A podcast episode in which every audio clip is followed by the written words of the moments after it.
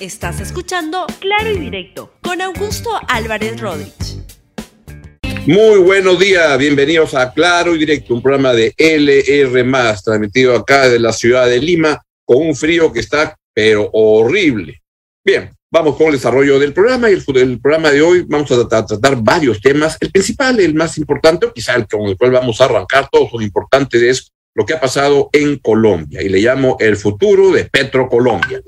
Ojalá que tenga suerte Colombia, que le vaya bien y que logre este, satisfacer el nuevo gobierno las, los, las frustraciones que llevan a, a, un cambio de rumbo aparentemente.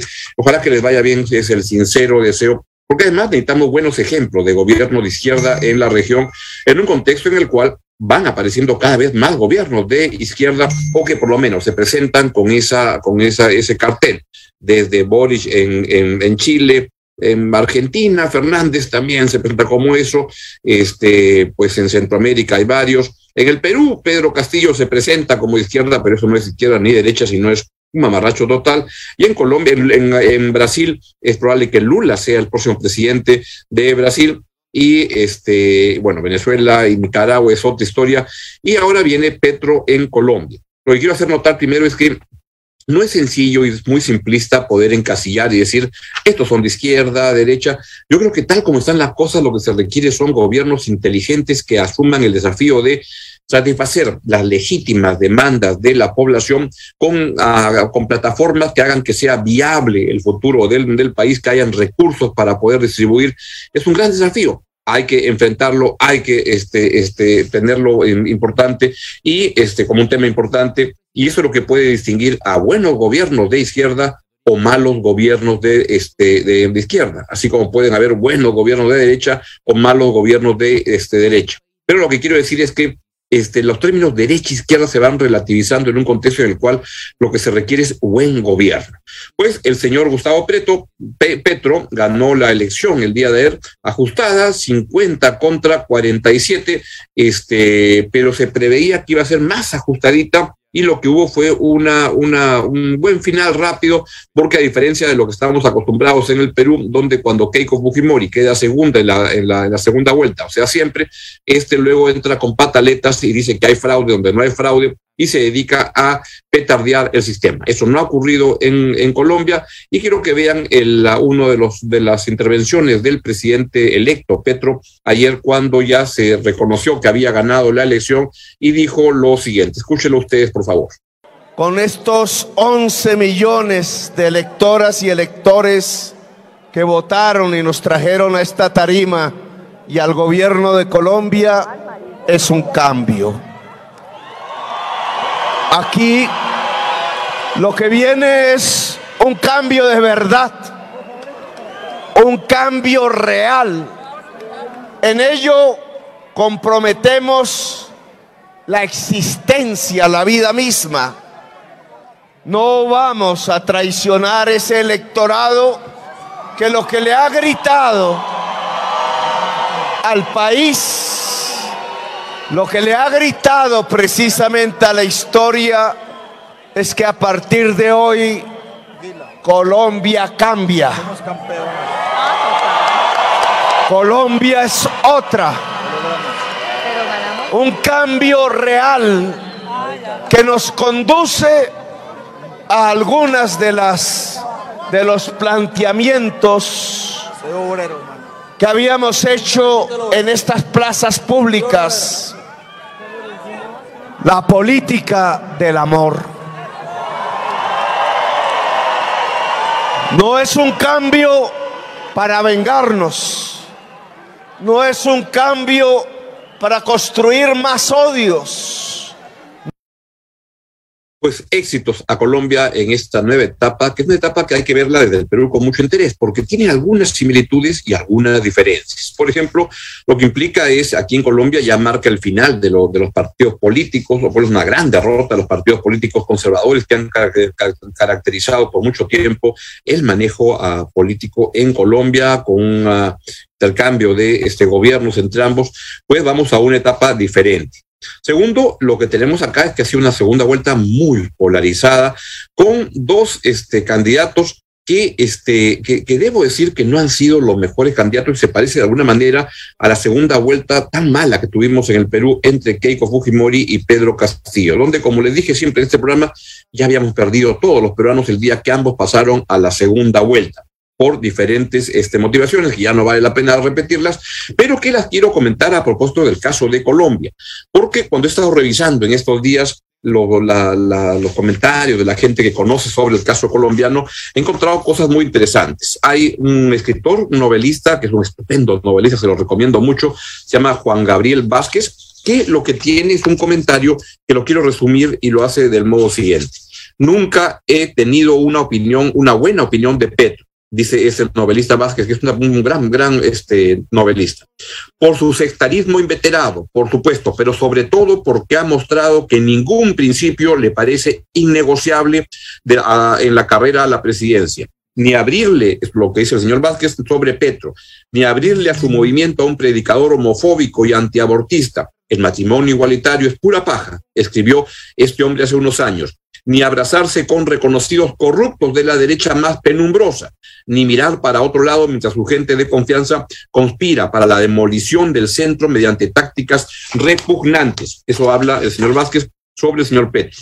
Este, sigue todo esto, lo hemos lamentado quienes queremos un partido socialdemócrata sólido y decente en Colombia. Pero, agrega el señor Vázquez, el novelista Vázquez, pero la opción de Hernández, o sea, el que quedó segundo en la elección, sería verdaderamente catastrófica en muchos sentidos. Y basta ver sus decretos uh, prometidos de república bananera, más parecidos al chavismo que a otra cosa, para darnos cuenta. Sabemos que quiere echar por tierra el servicio diplomático y eliminar en su infinita ignorancia hasta embajadas que no existen. Sabemos que comenzaría a gobernar decretando una conmoción interior absurda y peligrosa. Se oye mucho por ahí pero que no hay que creerle todo lo que dice. Y no seré el primero en recordar la cantidad de veces que lo mismo se dijo de Trump y ahora Estados Unidos es, para todos los efectos prácticos, una democracia disfuncional. Bueno, pues y luego hay otro gran informe que se los recomiendo mucho en la revista The Economist de esta semana, donde este Mike Reed, que es el editor hasta para toda la región de América Latina, pues describe lo que está sucediendo en Colombia o esta segunda vuelta del modo siguiente. En la izquierda era la, competencia. Gustavo Petro aún no se ha desprendido del todo de su vieja simpatía por Hugo Chávez, el caudillo que destruyó la economía de Venezuela y su democracia. A la derecha, dice The Economist, Rodolfo Hernández, un exalcalde matón, sin equipo y sin mucho programa, más allá de expulsar a los, entre comillas, ladrones, como le llama a la clase política. Esto, esta alineación refleja el profundo desprecio de los votantes por los principales políticos de Colombia, a pesar de que al país le ha ido relativamente bien en los últimos 30 años. De alguna manera, la historia como que parece lo que ha pasado en Colombia con la segunda vuelta que tuvimos en el Perú. Hay, sin embargo, algunas diferencias importantes la primera es que hay un sistema institucional más sólido en Colombia y esto se expresó, entre otras cosas, en que aún un candidato que hizo este, de su bandera expresiones este, salvajes permanentemente, reconociera la, la, la derrota este señor Hernández, ese es Petro, el señor Hernández, el rival, hizo, por ejemplo, elogios desmedidos, este, entusiastas, como los de Aníbal Torres a Hitler. Una semana mm, de este, después, cuando le dijeron, oye, ¿cómo ha dicho eso? Dijo, ay, perdón, me equivoqué, estaba hablando de Albert Einstein. Así se dice el señor este, Hernández. Bueno, ha ganado Petro y vamos a ver cómo recorre su camino, en un camino de un gobierno de izquierda. Con el, lo que ustedes escucharon que él dijo, a mí particularmente me, no, ya no me gustan los políticos que creen que con su llegada a la, a la presidencia todo cambia, ahora sí viene la perfección, ahora viene el tiempo nuevo. Creo que tienen que ser más humildes para poder enfrentar los procesos y los desafíos tan grandes que hay en la región. En el Perú, pues don Pedro Castillo, como presidente de la República, envió este tuit saludando el triunfo de Petro. A ver, véanlo. Acabo de llamar a Petro Gustavo para felicitarlo por su histórico, esto lo puso Pedro Castillo, para felicitarlo por su histórico triunfo democrático en Colombia. Nos une un sentimiento en común que busca mejores, mejoras colectivas, sociales y de integración regional para nuestros pueblos. Hermano Gustavo, cuente siempre con el apoyo del Perú. Y entonces, este, un ratito antes había enviado este tuit el señor Vladimir, Vladimir uh, Cerrón. y si lo pueden poner, por favor, está muy interesante, la verdad, y casi que le parecía una, un mensaje para que, dirigido a, Gustavo, pero para que escuche Pedro, porque puso lo siguiente, Gustavo Petro ganó la presidencia con 50-51 contra el 47-22 de Hernández. Es la primera vez que Colombia tendrá un gobierno de izquierda y estoy seguro que no será un fiasco ojito Pedrito, sino un referente de cómo la izquierda puede cumplir sus promesas sin claudicaciones. Y es otro, otro tweet que puso Vladimir Cerrón, que no oculta, como se ve, sus este, entusiasmos por Hugo Chávez. Claro que la patria grande es posible. Esos son los dos señores, son Hugo Chávez y el nuevo presidente de eh, Colombia, el señor Petro. Y eso es lo que pone, pues, debe ser una foto muy antigua, evidentemente, ¿no? Se ven bastante jovencitos. Claro que la patria grande es posible. El internacionalismo como política de unidad de los pueblos del mundo es una realidad, hasta más allá de la victoria. Pues mucha suerte a Colombia y que encuentre un camino de, progreso. Y sí se puede, ojalá que ayude a, demostrar que un gobierno de izquierda puede ser un, buen gobierno, que mejora la calidad de vida de los ciudadanos, que construye progreso y que distribuye efectivamente. Pero todo, al igual que un gobierno de izquierda o de derecha, tienen que construir su camino. Ojalá que camine este, bien lo de Colombia. Segundo tema que quiero comentarles el día de hoy tiene que ver con algo que me ha preocupado muchísimo y es esta decisión del Congreso de la República de aprobar unos, la formación de unos comités de autodefensa. Les cuento para que sepan de qué se trata. Es una norma reciente aprobada por el Congreso que le da potestad a los comités de autodefensa en materia de seguridad con acceso a financiamiento de gobiernos locales y adquisición de armas. La verdad que es increíble que esto haya pasado en este Congreso, que tienen ahí a un almirante y a, por lo menos dos, dos, dos almirantes y dos generales que no se han dado cuenta de lo que se ha aprobado. Y esto lo que está diciendo esta norma es que precisa el decreto 741 aprobado en la época de Fujimori para combatir al terrorismo. Pero esa era una norma mucho más escueta y restringida. Y lo que hay ahora es una situación en la cual se está contribuyendo a armar a, la, población en el Perú. Eso ni siquiera cuenta con el apoyo de los ronderos y les diría que presten atención a lo que están diciendo gente que está haciendo notar de lo peligroso que puede ser ello. Por ejemplo, hoy en la República opina el, ah, el señor Rubén Vargas, quien ha sido eh, ministro del Interior, y dice lo siguiente. Esta ley desnaturalizó a los comités de autodefensa al convertirlos en organizaciones comunitarias a nivel nacional, afectando a las comunidades campesinas nativas, porque los CAD se implementaron a nivel nacional. Ahora el Congreso y el gobierno han decidido convertirlos en organizaciones paramilitares y parapoliciales con el propósito de enfrentar los problemas de seguridad ciudadana. Esto es peligrosísimo. Hay que tener en cuenta y tener mucho cuidado con esto que puede estar ocurriendo, porque fue una, una promesa inicial del presidente Pedro Castillo y lo que está, me da a mí la, la, la, impresión y coincido también con lo que escribe María Cecilia Villegas hoy en el comercio, donde lo que señala es que está el Estado este, armando milicias y históricamente está muy vinculado a las dictaduras de derecha o de, o de, o de izquierda y que operan este, sin mucho mecanismo de control y mucho de represión. Ojo con lo que pasa, esto debería ser derogado, pero ha contado pues con el aval del Congreso y de la este y del y del gobierno del señor Pedro Castillo. Tremendo y terrible. Otro tema, el presidente Pedro Castillo. Ah, por favor, quisiera en ese punto pasar un tuit que de la, de la ex ministra de Defensa, Nuria Sparks, que me parece muy importante. Esta ley aprobada por insistencia por el Congreso, que reconoce a los comités de autodefensa como parte del sistema de seguridad ciudadana, es un despropósito. Despropósito es muy peligroso para el país. Ojo con eso, ojo con lo que están jugando con fuego, como uh, dice el señor Vargas hoy también en la República el juicio uh, y la investigación a Pedro Castillo. Pedro Castillo dijo hace poquito que a mí jamás me va a salpicar la corrupción y si pasa por el entorno familiar hay que dar la cara, dijo Pedro Castillo. Escuchen ustedes para que lo recuerden en esa entrevista, esa conversación que tuvo en canal, uh, en TV Perú hace dos domingos. Jamás me va a salpicar a mí la corrupción y si pasa por el entorno familiar que hay que dar la cara, la tenemos que hacerla y de acá no solamente al entorno del, presidente, sino a muchas personas que hasta el día de hoy no dan la cara. ¿no? Yo creo que es el momento donde también el, los regímenes anteriores también digan, ¿sabe qué? Basta de esto, ¿no?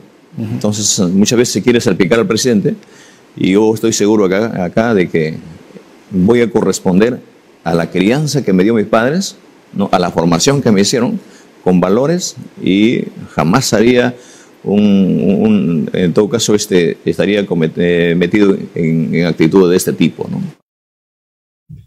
Bueno, pero su abogado hace todo lo contrario. Y vean cómo su abogado, y quisiera que pongan la claqueta para yo leérsela, anda buscando cómo sacarlo del, del Poder Judicial. Dice Benji Espinosa, su abogado, el abogado de Pedro Castillo, lo anuncié porque se me preguntó qué acciones pueden seguir. Si en la tutela no encontramos la justicia, entonces el escenario era la justicia constitucional. Primera instancia, y lo que, lo que está buscando ahí en resumen es cómo sacar a Pedro Castillo para que no lo puedan investigar este, durante este periodo a diferencia de lo que anda diciendo Pedro Castillo, que ya está muy acostumbrado a decir una cosa, pero hacer otra cosa de manera permanente. La verdad, la situación uh, de la fiscalía del señor presidente de la República se complica cada vez más. Esto, por supuesto, que tiene sus tiempos, que va este, con relativa lentitud, como es natural en el sistema judicial y del Ministerio Público, pero las noticias que van apareciendo tienen un impacto político inmediato y es grave. Lo que se está conociendo sobre Pedro Castillo es que va de alguna manera dándole más solidez a la investigación y a la sospecha y a la que tiene la fiscalía de que sería cabecilla de una organización criminal. Yo diría una desorganización criminal, porque la verdad que esto es, una, es un desorden absoluto, este gobierno. Y dentro de eso hay algunas metidas de pata que son, la verdad, lamentables. La del ministro del Interior, el señor Semanche, donde alaba y dice que las políticas de, este, de seguridad del presidente Bukele en El Salvador son las que quiere seguir. ¿Podemos poner, por favor, este, este byte? Ahí está. Si Dios me permite seguir al frente del Ministerio del Interior, se lo dijo después de, su interpelación, reitero mi compromiso con el país entero de disminuir índices de, índice de inseguridad. Al igual que en El Salvador, y tomando de referencia al presidente Bukele, vamos a combatir el crimen y ganar esta guerra. La verdad que es un error, porque el señor uh, Semanche viene de una lucha por los derechos humanos, viene de esos sectores. Es increíble que esté queriendo imitar a un violador de derechos humanos como el señor presidente del Salvador, que es un dictador suelo de derechas. La verdad que sorprendente. Y este, y, lo que también quiero decir es que, es que he leído con mucho interés una entrevista que aparece el día de hoy al embajador de China y el embajador de China le hacen una entrevista en el diario Gestión, si pueden poner la, la, página, por favor, ahí está. Y lo que dice el señor Lian Yu, embajador de la República Popular de China en el Perú, debería poner al, al, gobierno peruano y a la, a la, gente izquierda que cree que cualquier reclamo de las, comunidad, las comunidades este, que están en zonas mineras tiene razón. Y acá el embajador de China lo dice con toda claridad y dice lo siguiente. Es un mensaje otra vez para los lectores de ese diario, pero directamente para que escuche Pedro Castillo. Dice lo siguiente, las Bambas no está dispuesta a dar más dinero a las comunidades. Hace falta un trabajo mayor del gobierno peruano porque esas demandas de los comuneros tienen gran irregularidad. Hace falta una investigación de dónde está el dinero que la empresa china ya ha pagado. 2.500 millones de soles a 500 comuneros por las tierras. Y esto quiere decir que cada comunero recibió más de un millón de soles, pero muchos de ellos están viviendo en una condición precaria y creen que la empresa china no ha pagado. Hace falta una investigación, y eso lo dice el embajador de la República Popular de China, Lian Yu. Ojo con eso, y eran quienes creían que, que no, que China iba a estar como mirando desde lejos lo que pasaba con la operación de las Bambas, pues ahí se ve un embajador que se mete con todos los temas de defensa, este, ¿cómo se le ocurrió con todos los embajadores de defensa de los intereses de las empresas de su país? Y le está diciendo algo que este, tiene razón. Lo que está diciendo el, el, embajador de China tiene toda la razón y esto este, pues se ha confundido mucho en medio de un Ministerio de Energía y Minas que estuvo manejado por Vladimir Cerrón y con Pedro Castillo y con Aníbal Torres, que tuvo una, que tiene una relación con Cerrón muy extraña. Pobre ahora Cerrón, este, perdón, Aníbal Torres, si no lo han escuchado, no lo, no, seguramente no lo han escuchado mucho últimamente, porque está el problema en que se han peleado sus dos patrones, Pedro Castillo y Aníbal Torres, y ahora no sabe qué hacer solamente queda calladito. Pero el señor Torres tuvo una posición que simplemente contribuyó a susar el conflicto en las bambas y el embajador de China le está metiendo una cuadrada espectacular. Por último, pues por último, el presidente este Castillo tiene que aprender mucho. Por ejemplo, o sea, enterarse que las Bambas es una empresa del gobierno este, chino, pero entre otras cosas, hace el ridículo, papelones que dan, dan vergüenza ajena. Pero no es tan ajena, porque somos peruanos y el presidente del Perú, la verdad que es alguien que está tan desorientado, vive en tanta ignorancia. Vean ahora lo que ha dicho este señor Castillo este fin de semana, donde cree que Tarapacá es territorio peruano. Qué vergüenza, por Dios. Escúchenlo, véanlo. Porque el ciudadano de acá de Tacna tiene las mismas, los mismos derechos como el ciudadano de, de Tarata, como el ciudadano de Tarapacá, como el ciudadano de Tacna, Candarabe, de Jorge Basadre, y el que está en Tumbes, y el que está en Chota, el que está en Piura, el que está en todo lugar. Tarapacá es territorio peruano y Tarata, Tarata es el, lugar donde está el puente este que le dieron a esta empresa por la cual lo, están investigando al señor Pedro Castillo por eh, supuesto cabecilla de una organización criminal, de esa organización criminal. Pero ¿qué se puede esperar de un presidente como Pedro Castillo que confunde Santiago con Boris, con Chile? Recuerden lo que pasó cuando fue a Chile para la toma de mando de Boris. Y me ha gustado eh, tremendamente esta, esta, esta, transmisión, esta transferencia del hermano Santiago con, con Boris, es, una muestra de que las cosas sí deben ir de la mano siempre, y más que todo, más allá entre Perú y Santiago, eh, eh, creemos importante de que eh, una de ellas es mostrar en este pronto en el gabinete binacional que tenemos. Ayer estaba, estábamos hablando con, con Gabriel y en próximos, en las próximas semanas eh, vamos a visitar y vamos a instalar el gabinete binacional. Dios mío, ¿y el pollo está vivo o muerto? En fin, el presidente debería prepararse un poquito más antes de hablar tantas cosas tan, tan extravagantes, tan extrañas, que lo, lo, lo, desnudan como alguien muy poco preparado, con mucha ignorancia. Bien, que Colombia tenga éxito, que le vaya muy bien y que demuestre que un gobierno de izquierda puede ser un gobierno eficiente, un gobierno que hace las cosas bien, no como lo que pasa en el Perú Ahora, decir que el gobierno de Pedro Castillo es un gobierno de izquierda es una generosidad. Este gobierno no es de nada, ni de derecha ni de izquierda, es un mamarracho. Bien, esto es todo lo que les quería contar el día de hoy y solo me queda desearles que se tengan una buena semana. Adiós, nos vemos mañana. Chao, chao. Gracias por escuchar Claro y Directo con Augusto Álvarez Rodríguez. Suscríbete para que disfrutes más contenidos.